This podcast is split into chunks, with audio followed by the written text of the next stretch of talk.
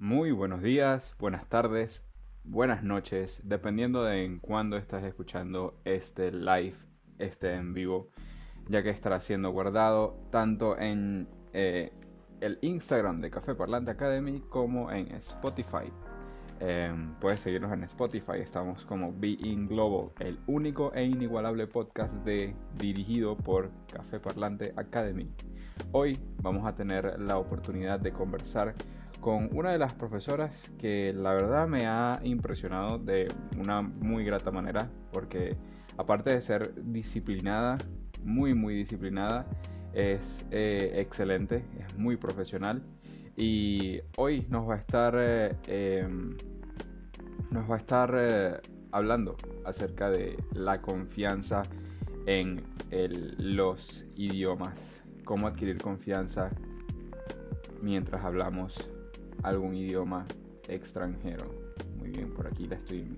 Oriana González Guzmán estará con nosotros el día de hoy. Por ahí debe estar uniéndose. Ahí está.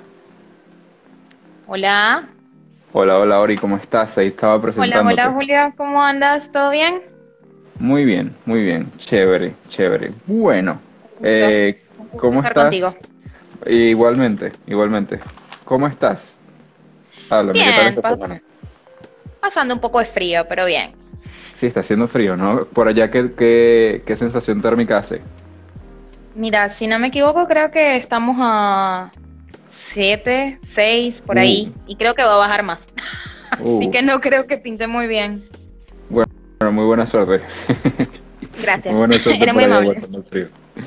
Bueno, eh, vamos a empezar de una vez. ¿Por qué no empezamos eh, por eh, preguntándote quién eres? eres Oriana González, pero ¿cómo llegaste al mundito de enseñar idiomas extranjeros? Bueno, todo comenzó cuando salí del bachillerato, cuando decidí mm, comenzar a trabajar, me salió una oportunidad de trabajo Justo había terminado los cursos del nivel avanzado en el Centro Venezolano Americano en las Mercedes y mm, en ese momento yo había recién salido del bachillerato, estábamos de vacaciones, después iba a comenzar la universidad y lo puse como en pausa, la verdad que no le tomé mucha importancia. Regresamos de las vacaciones y bueno, pues me enteré que iba a estar un año sin hacer absolutamente nada porque la universidad estaba de paro mm. y mm, las inscripciones no iban a comenzar. Así que decidí acercarme hasta el Centro Venezolano Americano y aceptar la oportunidad de trabajo. Yo tenía 17 años y medio, iba rumbo a los 18 y mm, nada, comencé a trabajar directamente. Una vez que me, dieron la oportunidad, comenzamos con, los procesos de entrevistas, después con los procesos del teaching y con los procesos de saber un poco más acerca de cómo dar las clases, cómo manejar los libros y a partir de allí todo ha sido crecimiento. a partir de allí descubrí que, que, bueno, que enseñar idiomas y enseñar inglés para mí no, no sería como un trabajo, sino es más como un hobby. Es algo que disfruto, es algo que me gusta, algo que, que me encanta hacer y que, bueno, que hasta el sol de hoy ha sido mi, mi medio principal de inglés. Claro, claro, ¿no? Y, y déjame decirte que eh, tienes muy buenas referencias. Eh, todos tus estudiantes te aman, así que o sea que llevas desde los 17 años y medio dando clases. O sea, eso serían unos 7 años dentro de, dentro de poco. aproximadamente. Recién en el mes de abril cumplí 24 y sí, eh, comencé justamente a dar clases en el CBA. El CBA fue mi escuela.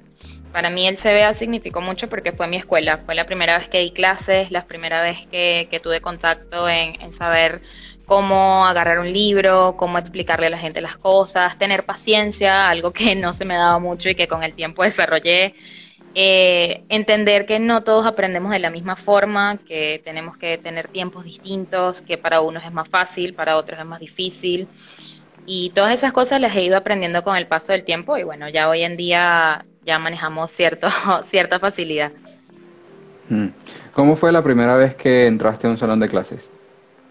Terrible. terrible, terrible. Mi primera experiencia en un salón fue terrible. La recuerdo como que si fuese sido ayer, literalmente, porque mm, en el CBA teníamos la dinámica de que en la primera clase siempre entraba una de nuestras tutoras, que eran las que nos daban el curso, para comenzar justamente en el, mundo de la enseñanza. Y mm, llegó un momento en el que en el medio de la clase me quedé en blanco, en blanco, totalmente en blanco, yo ya no sabía qué hacer, no sabía qué decir.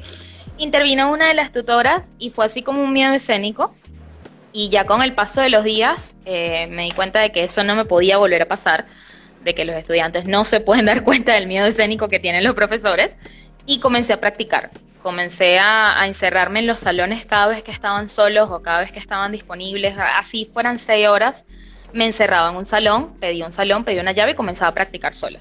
Y fue así como le fui agarrando el ritmo a dar las clases, a preparar las clases, porque soy de, la, de las personas que suele preparar lo que va a dar, porque siento que a veces las improvisaciones no se dan como uno espera que se den uno puede improvisar ciertos videos, ciertas actividades, pero el tema en general o la gramática o ciertas cosas que quieres que el estudiante aprenda, es necesario tenerlas como planificación.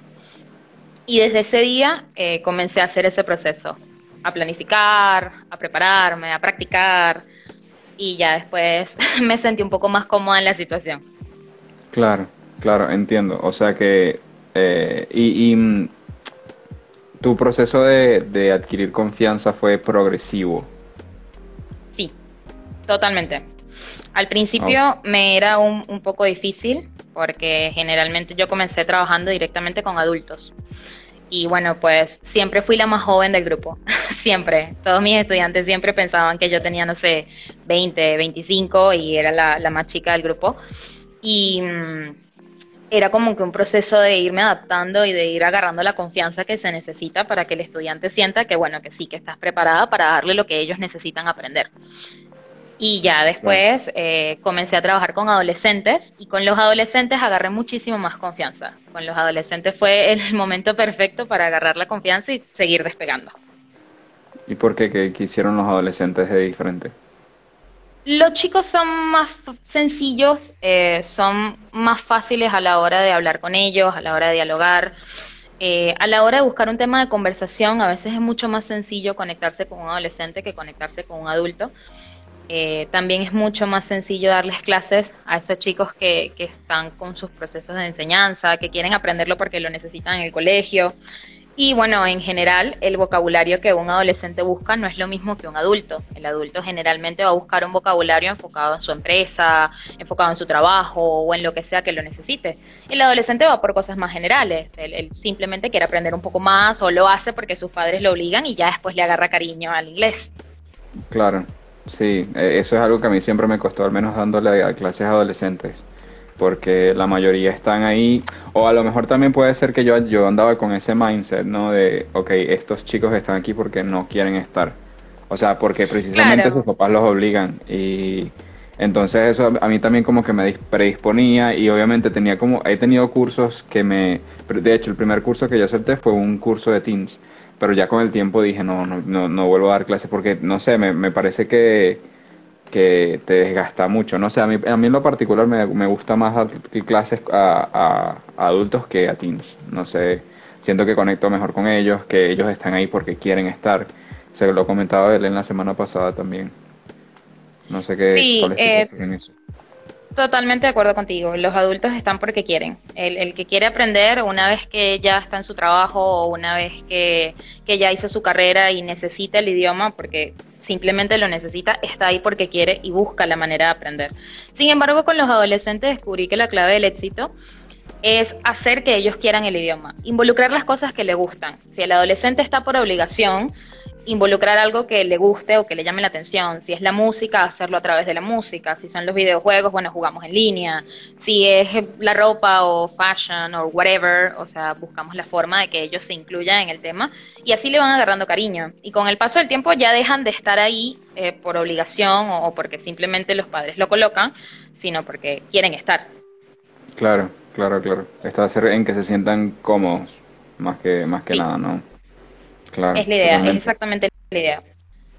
Claro, porque si no están cómodos, entonces tú como profesor no estás cómodo y nadie está cómodo, entonces es un, es un dolor de cabeza para todos. Y sí. Entiendo. Y además que la clase no fluye. Claro, claro, entiendo totalmente. Eh, bueno, una de las razones, bueno, creo que la razón principal por la cual te llamé, porque quería que, que tú fueras la fuente principal de esto, es porque eres una de las personas más confiadas que conozco. De verdad, tú irradias seguridad. Gracias. Y, y no sé, que me gustaría saber si eso siempre fue así. ¿Siempre te, siempre te has considerado una persona muy segura o, o ha sido también progresivo? Siempre me he considerado una persona muy segura de mí misma, muy segura de mis capacidades. Nunca, nunca he dudado de lo que hago, ni de lo que quiero hacer, ni de lo que he hecho tampoco. Eh, siempre me ha gustado estar en contacto con la gente, hablar, estar en el público. No soy persona de actuar, pero sí soy persona de estar adelante, de liderar algo, de hacer algún proyecto y llevarlo a cabo. Y eso viene más que todo de familia. Mi mamá es una mm. persona muy extrovertida y al ser médico pues tiene contacto con todo el mundo y es súper social. Mi madrina es maestra, es docente y bueno, también de ella aprendí justamente eso, a tener paciencia, a dedicarme y a, no demostrar nunca esa, ese lado de la debilidad, sino más que todo concentrarnos en, esa confianza, en confiar en lo que estamos haciendo y en saber que lo que estamos haciendo está bien. Y bueno, eso viene ya de la familia. Claro. ¿Y cómo crees que, porque hay muchas personas que no son, que no son naturalmente confiadas, ¿no? Y que obviamente cuando, al no ser naturalmente confiadas, eh, puede que transmitan otra, o reflejen su inseguridad en lo que es eh, su proceso de aprendizaje de idiomas. Lo, vemos claramente con, con pensamientos y frases tales como, no, yo no soy bueno en idiomas, me va a ir muy mal, eh, el inglés y yo nunca nos llevamos bien, etcétera, etcétera. ¿Tú crees que, eh, o sea, cómo crees que podamos, eh, al no ser, o sea, ¿tú crees que necesitamos primero ser personas confiadas para adquirir una lengua o a adquirir una lengua nos va a hacer eh, más confiados? Me parece que el adquirir una lengua nos va a hacer mucho más confiados y nos va a dar la confianza que necesitamos como para seguir adelante. No creo que se necesite confianza para aprender cualquier idioma, independientemente de que sea inglés, francés, o cualquiera de ellos. Eh, pienso que es una cuestión de motivación, es una cuestión de, encontrar eso que de verdad necesitamos o de encontrar algo en común que nos ayude a, agarrarle ese cariño o esa confianza que aún no tenemos. Si la debilidad es la pronunciación, por ejemplo, practicarlo un poco más. Y también eh, me parece que es muy importante que los estudiantes aprendan a no tenerle miedo a equivocarse es muy común que estés en una clase y el estudiante te pida disculpas porque pronunció algo mal o porque te dijo la estructura errónea o porque no te sabe cómo decir una palabra con el vocabulario correcto. Ninguno de nosotros es un native speaker, todos nosotros somos non-native y es muy importante que el estudiante sepa eso, que estamos para aprender, estamos para saber un poco más y la idea es equivocarse para poder trabajar en base a esas equivocaciones. Claro, claro. ¿Y alguna vez has tenido algún estudiante con miedo escénico? Tipo que te diga, no, profe, no voy a, no voy a hablar porque, porque no. Sí, he tenido varios. Eh, actualmente no, pero en el pasado sí he tenido varios estudiantes que les pasa justamente lo mismo y que justamente no participan durante toda la clase y al final como que esperan a que todos se vayan y te dicen, profe, mire, no participé porque me da pena o porque no quiero hablar delante de mis compañeros. Y es ahí como cuando el profesor intenta y como tenemos que intentar que el estudiante se sienta más acómodo, más a gusto en lo que está haciendo, que hable un poco más, que comparta con los compañeros, tratar de que se, se vaya adaptando y que vaya eh, tratando de formar parte de las clases y superar su miedo, pues. Claro. O sea que tú dirías que la integración grupal es eh, fundamental para... Esencial. Esencial para estas personas que tienen miedo escénico, el apoyo de sus compañeros, el apoyo del profesor. Es muy importante que, sepamos entender de que para todos no es fácil pararse enfrente de una clase y hablar o dar su opinión libremente. Muchas personas sienten que, que no, no le están expresando de la forma correcta o de que no se les va a respetar la opinión que dicen o de que se van a burlar de ellos. Eh, es muy importante tener las bases claras y brindar esas oportunidades para que el estudiante se sienta en confianza y pueda hacer lo que necesita hacer. Claro. Te iba a preguntar, a mí me, se, me ha ocurrido una pregunta que ¿qué haces con...? Porque siempre hay como un estudiante que sabe, bueno, no siempre, a veces todos están en el mismo nivel, pero hay muchas veces en las que hay un estudiante que sabe un poco más que el resto, digamos, por, no sé, un estudiante que se une en un nivel inicial eh, eh, que se une en un nivel inicial y, y realmente, no sé, ha estado en otros países, etcétera, etcétera, etcétera, y sabe hablar inglés. Entonces, a veces hay algunos estudiantes, no estoy diciendo que sean todos, la mayoría son bastante este, abiertos, ¿no? Y te dicen, ah, que te puedo ayudar? Y tratan como que de ayudar a sus compañeros y eso está demasiado brutal. Eh, es como tener un, asistente prácticamente. Pero hay otros que sí es como que, como que, no sé, como que eh, miran por encima del hombro o como que tratan, como que su, su ventaja los hace sentir como mejores. No sé si alguna vez te ha, te ha, te ha pasado esto en algún, algún salón de clase. Sí, me ha pasado. He tenido estudiantes que, que se creen superiores a los demás solo por el hecho quizás de tener un nivel diferente o un background diferente.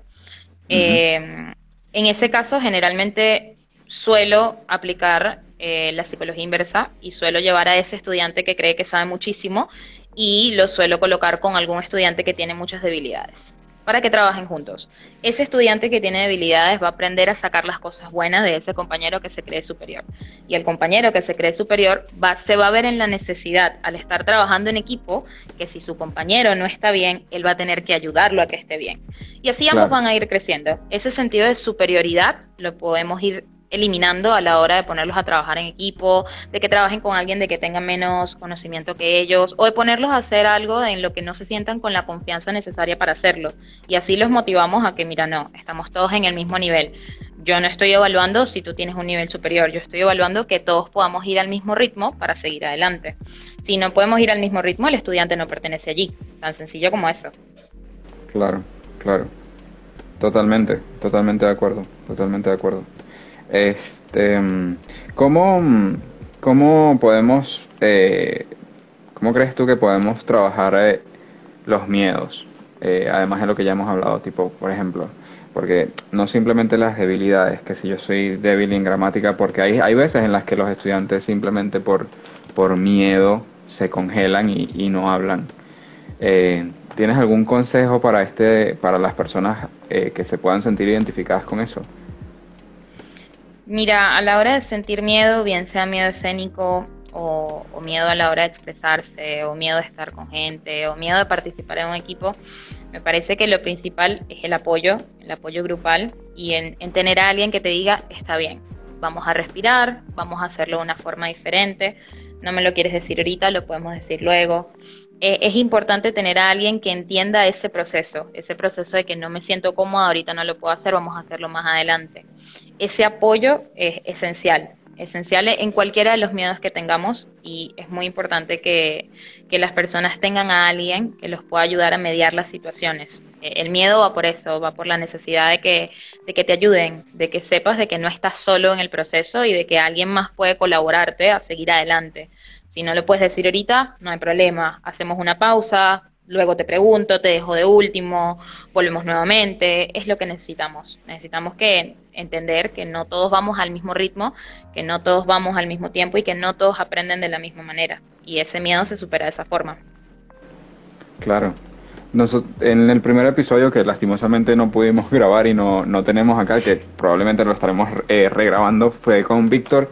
Eh, no sé si pudiste ver lo que nos estuvo diciendo. Sí, sí, por supuesto, por supuesto. Estuve muy pendiente de la, de la talk con, con Víctor, muchísimo tiempo sin verlo, muchísimo tiempo sin escucharlo, y la verdad que decía cosas muy interesantes, muy, muy interesante la conversación con Víctor, justamente acerca de los miedos. Sí, sí, sí, total. Este, hay una parte, hubo, hubo una parte en la cual estuvimos hablando acerca de, de, de, cómo él aprendió inglés, ¿no? Y él aprendió inglés de manera muy eh, diferente a muchísima gente. Aún así, ha habido mucha gente que lo ha aprendido de maneras similares a las que a las de Víctor, que es de manera autodidacta, sin prácticamente teniendo muy poca gente de apoyo, ¿no? Este y lo que hizo Víctor en su caso fue cuando llegó el CBA fue que eh, pidió ayuda. Yo no sé si no sé si recuerdas cuando Víctor llegó al CBA. Sí, por supuesto, por supuesto. Víctor, Víctor fue una de las personas más outgoing que he conocido desde que he estado en el CBA de las personas más buena onda, más dedicada y, de las que más se esforzaba a seguir queriendo aprender. Eh, Víctor no tenía miedo a preguntar nada, absolutamente nada. Cualquier simple duda, así fuese una coma, Víctor te la iba a preguntar porque él no estaba seguro de esa coma y él necesitaba seguridad. Y creo que eso fue una de las cosas más admirables acerca de, su trabajo de enseñanza y de su motivación por querer darle una buena enseñanza a sus estudiantes, por querer dar lo mejor de sí. Eh, Víctor siempre estaba dispuesto a aprender. Él era la persona perfecta para aprender porque siempre estaba con un diccionario, siempre te tenía una nueva palabra, siempre te tenía una nueva acotación, un nuevo hint que podíamos utilizar con los estudiantes. Siempre estaba muy dispuesto a esa clase de cosas y creo que eso es esencial, que nunca perdamos la motivación por seguir aprendiendo.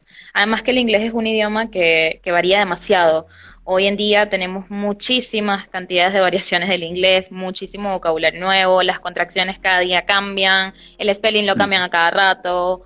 Así que si, si no nos vamos adaptando y no vamos cambiando esos procesos, pues nos quedamos en el pasado y llega un momento que se convierte en obsoleto. Claro, claro.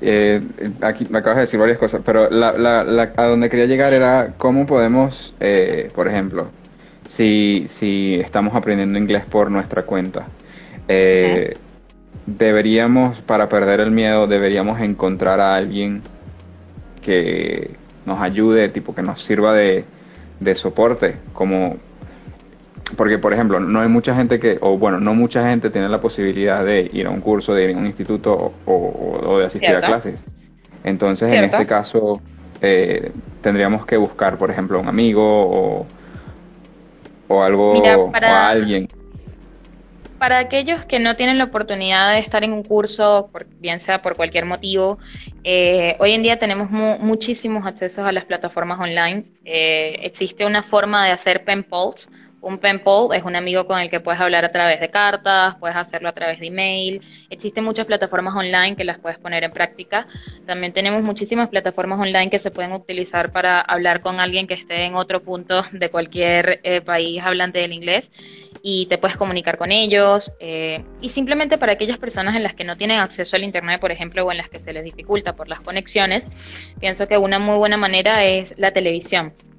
Eh, tener muchas formas de ver series, de ver películas, de leer un libro, así sea un diccionario. Los diccionarios son esenciales para obtener vocabulario y son muy buenos para la hora de la práctica, además que de una vez te dan la pronunciación. Puedes ir mm. practicando todas las cosas al mismo tiempo y me parece que otra muy buena opción para aquellas personas que, que no pueden tener a alguien con quien hablar, si saben o si tienen algún conocimiento básico del inglés, comenzar a ponerlo en práctica. Cuando yo estaba aprendiendo inglés, a mí me funcionó muchísimo hablar sola, muchísimo. Solía hablar sola por todos los cuartos de mi casa, solía hablar sola bañándome, cocinando, como sea, yo estaba hablando sola. Lo recuerdo como que si fuese ayer y todavía lo hago, todavía lo pongo en práctica, porque es justamente eso, es la necesidad de no tener a alguien con quien hablar y necesitar practicarlo, aunque no me pueda corregir a mí misma, pero puedo ponerlo en práctica y después hacer que otros me escuchen y de esa forma corregirlo. Es una opción. Claro. No, y además de que eh, siempre, siempre pensamos, y, es, y, es, y es cierto, que la manera de aprender o de volverte fluido en alguna lengua es pensando en esa lengua. Y literalmente pensar es hablar contigo mismo. Entonces, la manera de empezar a pensar en, el otro idioma es hablar contigo mismo, pero en esa lengua. Así que sí, totalmente de acuerdo. Es la clave del éxito. De hecho, todos mis estudiantes me preguntan lo mismo. todos me dicen, ¿cómo haces para pensar en inglés? O sea, ¿qué hago? ¿Qué tengo que hacer? Y siempre les digo lo mismo y me ven con cara de, creo que la profesora Oriana está loca, creo que hay algo que está fallando allí. Pero no, es en serio. O sea, la idea es que, empiecen a hablar con, consigo mismos, que empiecen a, dialogar en el momento en el que estén solos. No es necesario que estén con alguien, pero en el momento en el que estén solos, pues pueden hablar, pueden expresarse, pueden decir lo que quieran, pueden crearse una historia ficticia, lo que sea que les haga más sencillo la conversación y que los haga sentir cómodos, que es lo más importante. Claro, claro. O sea que, que Sí, sentirse cómodo en un nivel personal es esencial para sentirse cómodo en un nivel con otras personas. Sí. Y eso es así en todo. En todo, en cualquier aspecto de la vida necesitamos confianza en todo. Claro, claro, estoy de acuerdo. Bueno, el título de este podcast se llama Habla sin miedo. ¿Cuál crees que, además de, hablar de, todo lo que ya hemos visto, cuál crees que sea eh, la clave para hablar sin miedo? ¿Crees que existe alguna? Mira, me parece que la clave para hablar sin miedo es poder tener acceso a los procesos de enseñanza, poder tener acceso al crecimiento personal, poder tener acceso a libros, a documentales, a cualquier material de apoyo que te ayude a, sobrellevar la situación de, la falta de vocabulario o la falta de pronunciación o cualquier tema que esté faltante, es necesario eso, el, el material de apoyo. Ese material de apoyo es esencial para poder comunicarnos sin miedo también es importante justamente tener la compañía de alguien o tener el apoyo de alguien que te ayude a comunicarte, que te ayude a expresarte y que te pueda corregir, que te pueda ayudar en esos pequeños detalles que quieras pulir. Y bueno, aparte de todos y cada una de las cosas que hemos ido comentando, leer, escribir, tratar de ver una serie, es esencial. Claro, entiendo, entiendo. Bueno, una, eh, una bueno, una, alguna, una observación que, que me que salió, surgió en base a lo que dijiste acerca de Víctor, lo de siempre estar dispuestos a aprender. Que, que puedes extender esa idea un poco más. Sí, por supuesto. Me parece que, como te comenté antes, el inglés es un idioma que evoluciona, creo que todos los días, todos los meses, todo el año. es algo que increíble. La cantidad de palabras nuevas o la cantidad de vocabulario que aún no conocemos, cómo cambia eh, la pronunciación, cómo cambia el spelling, todas esas cosas eh, van variando de acuerdo a la cultura, de acuerdo a los dialectos, de acuerdo al país. Entonces, es una cuestión de adaptación. Y una de las cosas más importantes para los estudiantes es que no piensen que, bueno, aprendí inglés y ya está, no necesito aprender más nada, listo, ya terminé mi curso, ya me gradué, ya yo no necesito hacer nada más. No, el inglés se aprende todos los días y se pone en práctica todos los días. Lo que no se practica se pierde. Y en el momento en el que perdemos esa capacidad de querer seguir aprendiendo, perdemos la capacidad de sorprendernos de cualquier cosa. El aprendizaje es esencial, esencial en todas y cada una de las cosas que hacemos y sobre todo en el aprendizaje de los idiomas. Mucho más cuando es una, una lengua tan, tan buscada y una lengua tan utilizada como el inglés.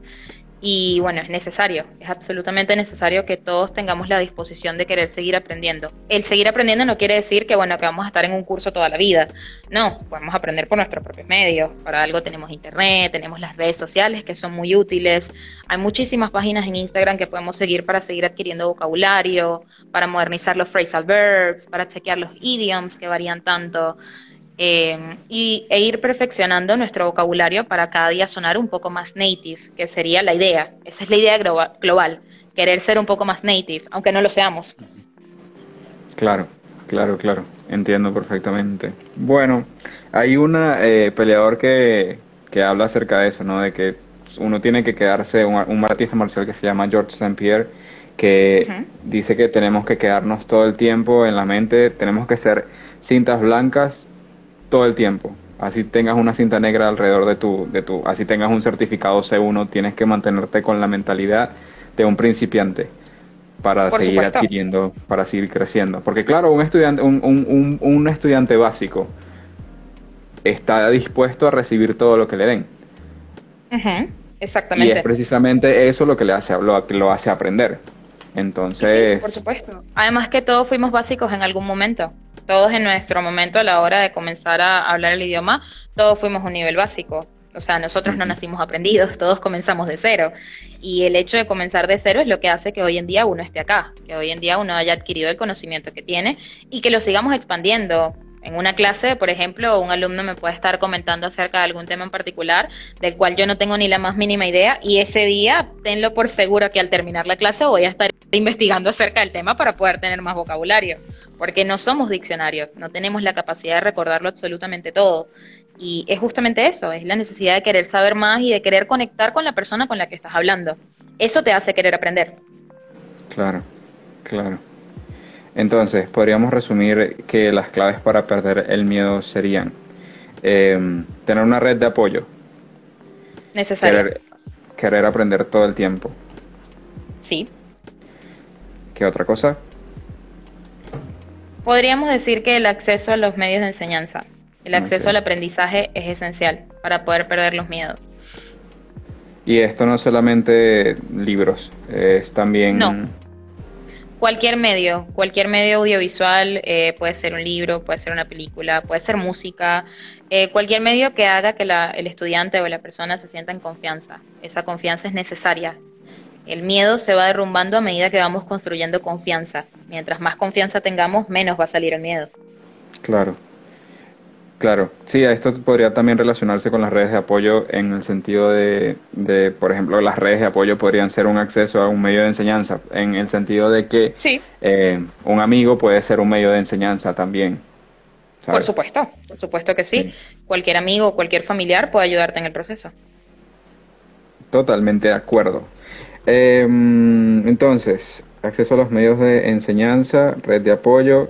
Em, obviamente lo que siempre decimos es eh, encontrar algo, un punto de interés y desde ahí partir. Avanzar.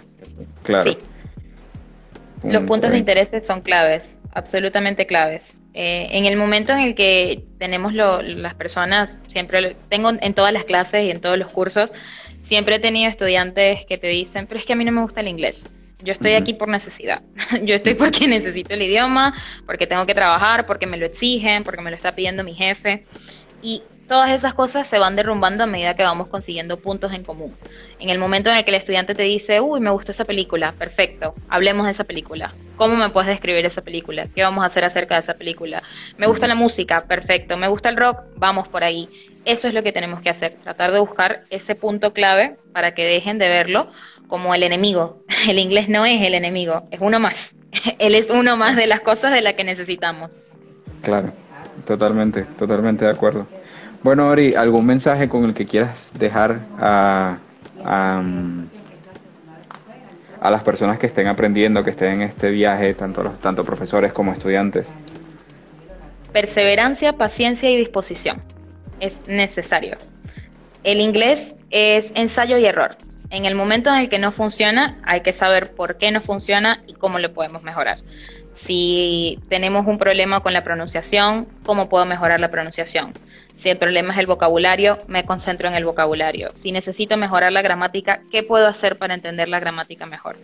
Es cuestión de seguir avanzando, no dejar que esos detalles que nos detienen o esas cosas que te hacen sentir menos o que te hacen sentir mal porque las estás haciendo en ese momento equivocadas, no te dejen continuar. No, sigamos adelante. Busquemos la forma de solucionarla. Si no la puedo solucionar solo, trato de buscar a alguien que me ayude, trato de leer un poco más, me leo un libro, busco, busco cualquier forma para sobrepasar esa clase de situaciones y así poder seguir aprendiendo en el idioma. Y por supuesto disposición, porque es necesario estar dispuestos a seguir aprendiendo. Como te estaba comentando, el inglés siempre va a variar, siempre va a cambiar y es más que necesario que las personas sepan que no es solo aprender el idioma en el momento, no es solo aprender un año, no es solo aprender seis meses. Tengo toda mi vida estudiando inglés, toda mi vida practicando el idioma, toda mi vida hablando en el idioma. Desde que tengo prácticamente 11 años, 12 años, ya tengo 24 y seguimos en esto, y tendré 30 y seguiré en esto. O sea, todo va a seguir el mismo proceso. Y es necesario que la gente sepa que esto nunca se acaba, es un ciclo, el ciclo de nunca acabar. Claro. Bueno, muchísimas gracias por haber participado. Creo que este ha sido un episodio bastante corto, pero bastante eh, enriquecedor y bastante compacto. Así que muchísimas gracias. A ti, Julio, gracias por la invitación. Gracias por la invitación. Bueno, esperamos, esperamos Café Parlante siga creciendo. Esperamos que, que, la gente se siga interesando un poco más en el idioma. Julio es una persona maravillosa, de la cual tengo la, la, oportunidad de haberlo conocido hace mucho tiempo, justamente como compañeros de trabajo en el, en el CBA y que bueno, la vida nos dio la oportunidad de volver a estar juntos hoy en día trabajando, de volver a vernos la cara en un país diferente, pero de volver a compartir juntos y eso es algo que, me alegra muchísimo y que espero que sean muchos años más de poder seguir compartiendo juntos. Sí, totalmente, totalmente de acuerdo. Eh, muchísimas gracias por tus palabras, eh, por aceptar la invitación, por y bueno, eh, mucha suerte. Nos estamos viendo. Bueno, seguramente hablemos después de esto. Así que... Probablemente hablaremos después de esto, sin duda alguna. Que, que tengas una muy linda noche, Julio, y bueno, saludos a todos tus espectadores. Estamos en contacto. Igualmente. Bueno. Nos vemos. Bye bye. Chao, chao. Bueno, eh, muchísimas gracias a todas las personas que estuvieron por ahí pendientes. Eh, eh, estamos finalizando el live. Así que bueno, muchas gracias y nos vemos pronto.